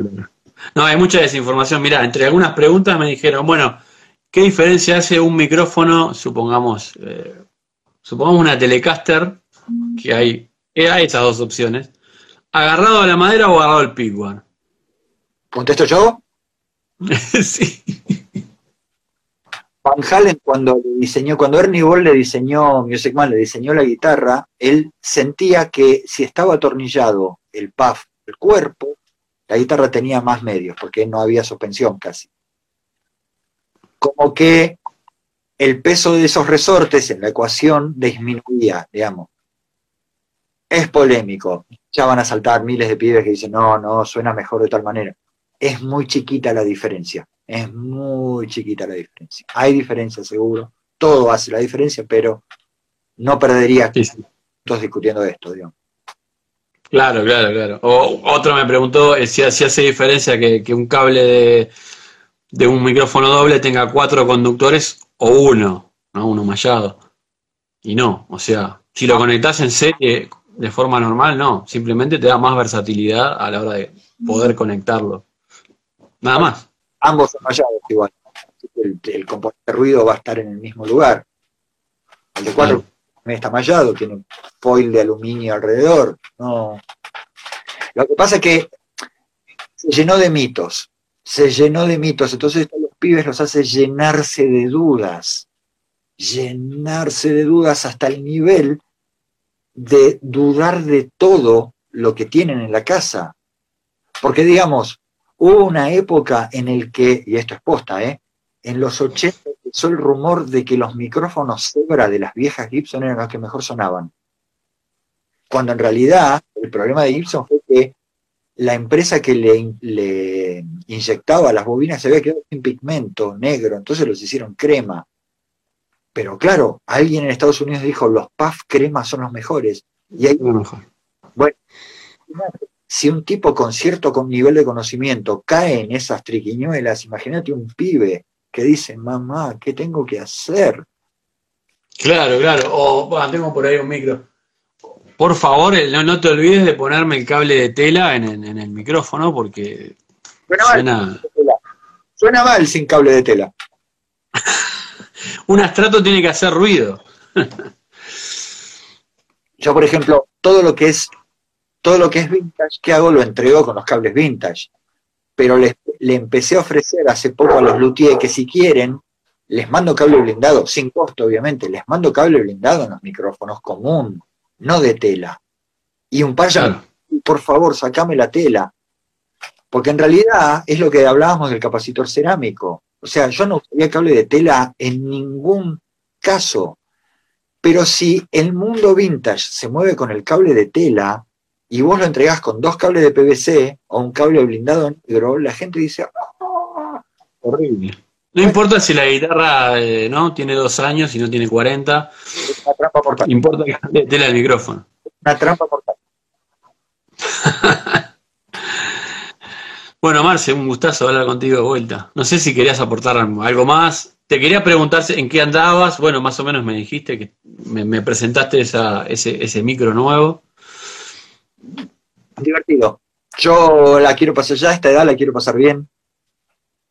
Ya, ya estoy en una edad en la cual voy por caminos que por los que la paso bien, digamos. Tengo ganas de hacer muchos micrófonos, eso, por eso estoy re contento. Tengo ganas de hacer algunas guitarras, que ya hice un par. Eh, pero estoy en ese camino de hacer cosas que me guste hacer, que suenen bien. Experimentar me sigue encantando, así que nada, yo feliz, por suerte. Genial. Escucha, ¿y, para tus guitarras qué cosas elegiste? Como, bueno. No sé, maderas, etcétera. Me, interesa saber mucho eso. Ya, voy a hacer estratos, todas, todas tienen el mismo formato. Eh, voy a hacer estratos, les poles, con forma de estrato, eh, SGS, pero todas tienen el mismo formato. Y los materiales van a ser los que correspondan a cada guitarra. Por ejemplo, tengo bastante alder, tengo bastante maple flameado y maple liso, tengo bastante caoba, por suerte, de muchos años que tengo. Eh, así que me voy a mover por eso. Voy a hacer bajo también. Eh, pero todo tiene el mismo formato y eh, como hablaba el otro día con Maxi Charcover, no hay opciones, no es a pedido. Voy a hacer instrumentos, todos bienvenidos a venir a comprar o a probar o a charlar o a tomar un mate. Pero, ¿sabes qué me gustaría? Me gustaría una con color, no. Respuesta no. ¿Y vas a hacer contrastera? No. Eh, como le pusimos con Chercover, instrumentos como se nos cantan las bolas, es el eslogan de la Y te van a decir, pero cambiame los micros. muy divertido. Todo esto es muy divertido. Ah, alguien dice que le cuentes, vamos a hablar sobre eso, eh, los micrófonos de Terry. Bueno, los micrófonos de Terry, los micrófonos de Terry son, básicamente es un super distortion pero con el Nico. Lo que hace que a la mierda el sonido Super Distortion y empiezan a aparecer graves. Pero tienen dos imanes cerámicos aparte, o sea, tiene tres imanes el micrófono de Terry. Tiene un, el alnico clásico en el medio y tiene los costados, tienen dos barritas cerámicas. Mirá lo que te había dicho para, para, ¿viste la tele que yo te dije, el humbucker para el brazo? de hacer una combinación al Nico pasante y, probar a ver qué pasaba. Vamos. Eh, mide 14 o 15K, o sea, está bobinado con 43, un alambre más fino que el clásico alambre de paz. Tiene mucho volumen eh, y da un audio que no es, que es más gordo que un Super Distortion. El Super Distortion que tiene es que a mucho volumen distorsiona divino pero pierde un poco de motosierra eh, cuando le ponen como aparecen unos graves un poco más, es un audio que a Terry le ha rendido mucho y que lo fuimos modificando a medida que yo hice los primeros prototipos. Ya el primero le gustó, pero me pidió unos cambios, menos alambre, por ejemplo. y ahí es donde te estás divirtiendo, aparte. con ese feedback que tenés con él y esa devolución te, te divertís un montón. También es que hay una cosa que te va a gustar que es mi frase de cabecera, cliente que sabe, cliente que no rompe las pelotas. Entonces, si vos al cliente le explicás cosas, el cliente ya empieza a entender lenguaje para pedir. O sea, con Terry y con algunos otros clientes, no es, es bastante común que me digan, ¿me lo puedes bobinar un poco menos o un poco más? Porque ya saben cuál es la incidencia. Claro. O sea, es lo mismo, le podés poner onda y qué sé yo. Entonces, te los pinto de verde flujo. El cliente sabe el cliente se pone más preciso, porque por otro lado, redunda en beneficio de él. Claro. Si vos no sabés pedir. Y de nosotros también, obviamente. Son menos preguntas para responder. Si no pedir, lo que te entrego es uno peor que el anterior. Claro. Entonces pasa. totalmente. Hay, alguien preguntó algo interesante por ahí. Adal Guitars dice: Voy a consultar. En el triple agente. Ahí se me va en el triple agente algo. Al estaquear las bobinas, ¿no pasarían a tener más sonido del P-Bass por la altura de la bobina? el concepto del triple agente o la Adal, ahí está, vuelvo a consultar el triple agente al estaquear las bobinas. no pasarían a tener sonido del pibas por la altura de la bobina. Bueno, el pibas es, una, es un animal extraño. El pibas mide 6 milímetros nada más, la bobina. Esa es la magia de estar en el taller, ¿viste? Que podés. Es buenísimo. Esto es un pibas. El espacio, lo que se llama ventana de bobinado, es 6 milímetros. Y lleva 10.000 vueltas, ¿no? Es una especie de monstruo sagrado, no casi. Sí, es lateral, digamos, con un, P, con un P90, no, digamos, como un Jazzmaster, capaz, el Jazzmaster de los bajos. Exactamente, es un monstruo. En cambio, este lleva 5.000 nada más y es mucho más grande. Esto mide, ¿cuánto medía esto? Esto mide 7 en vez de 6. Pero son 5.000 vueltas nada más. Es mucho menos, no puede sonar a pibas ni en pedo porque es la mitad del alambre, la mitad de cantidad de vueltas que tiene un, un pibás. Después se bobinan 4.000 vueltas más abajo, ¿no? Claro. Combinas Ahí está claro. 9.000. No es ham canceling, chicos, por las dudas que pregunten. No, no, es stack por una cuestión de facilidad de conexiones, no porque tenga una importancia de, de cancelación de ruido. No sé al muchacho de Adal si, si le contesté. O sea, el preciso suena así porque es monstruoso. Ay, me puso que entendió. Perfecto, perfecto. Eso Bien, es, simplemente para terminar que la ventana de lo que se llama ventana de bobinado, que es cuánto te, cuánto espacio hay para meter, habla de habla también del audio del micrófono. Un micrófono más chato en donde todas las vueltas se desarrollan Hacia lateral. Un audio que generalmente es mucho más gordo que tener una bobina flaquita y alta en donde el alambre, bueno, todo eso forma parte de la ecuación y eso lo usamos para determinados sonidos también. Claro. Bueno, genial. Quedó clarita la respuesta. Vamos a hacer eso. Eh, si hay más preguntas, eh, yo voy a subir los videos a YouTube en estos días y van a estar ahí y van a poder preguntar por ahí sin problema. Si no te jode la invasión, yo me meto y contesto. No, pero por favor. gracias. Marce, muchas gracias por la, por la nota. Tuve, para la pasé genial también. Yo también lo pasé bárbaro. Bueno, después nos vemos, nene. Dale. Un abrazo tío. grande. Mate con el tío. ¿Eh? Chao, querido. Nos vemos, nos vemos, gente. Chau. Chao.